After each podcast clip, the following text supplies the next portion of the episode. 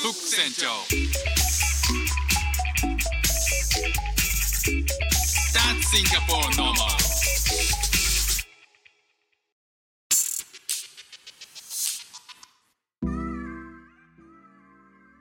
どうも副船長です。シンガポールで3歳と4歳の息子の子育てをしている主婦です。イラストに挑戦したり歌を歌ったり英語学習のことだったり海外生活で面白いと感じた日本との文化や価値観の違いそこから改めて感じた日本のすごいところなんかをお話ししております。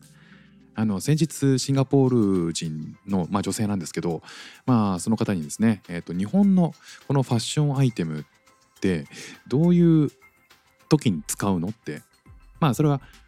見せてもらった2つの画像があるんですけどまあそれ日本に限ったことじゃない日本だけではないと思うんですけどその2つのアイテムはね。ただまあ聞かれた時に正直なの僕もちょっと迷ってしまったというかそうだねいい質問だねっていう感じの、まあ、若干濁した感じになってしまったんですけど、えーまあ、その2点というのがですね、まあ、1つは、えー袖なしのダウン。わかるんだよな。その、あ、持ってますよ。僕もね日本にいた時はねそれ袖なしのダウン持ってましたけどただねえー、まあ活躍するシーズン少ないですよね。なんかあっという間に寒くなるからシンガポールねちなみに本当にあったかい国で、年中30度ぐらいなんですよ。だから多分ダウン持ってないと思うんですよね。で日本に行った時に、えー、もももしそれが冬だったら買うぐらいの感じだと思うんですよね。まあだからその、まあ、その人にとってみれば袖がないダウンってどういうどんな時に使ったらええのっていう、まあ、ごもっともな至極ごもっともな、えー、ご意見をいただきました。もうご意見というか質問をいただきました。えー、っと真冬でもなくてちょっと肌寒くなってきたけどんジャケットだとちょっと物足りないっていう時かなっていう。歯切れ悪い。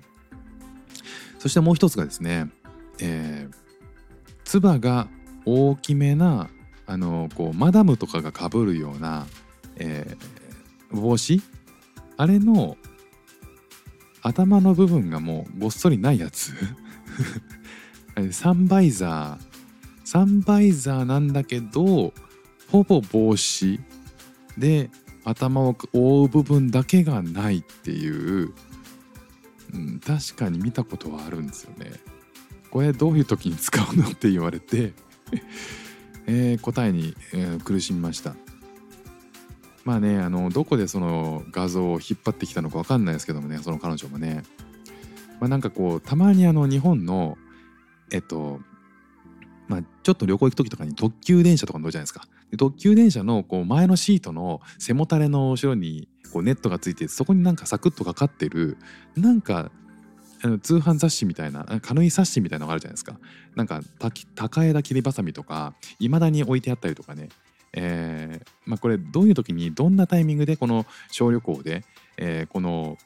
サンバイザー買うんだろうなっていうなんかいろんなアイテムがねえー、載ってる小冊子あると思うんですけどそういうところで探してきたのかななんか分かんないですけどただまあその2点っていうのがね非常に、えー、使い方が分からないんでこれはどういうふうに使うんでしょうかっていうね 質問をいただきました、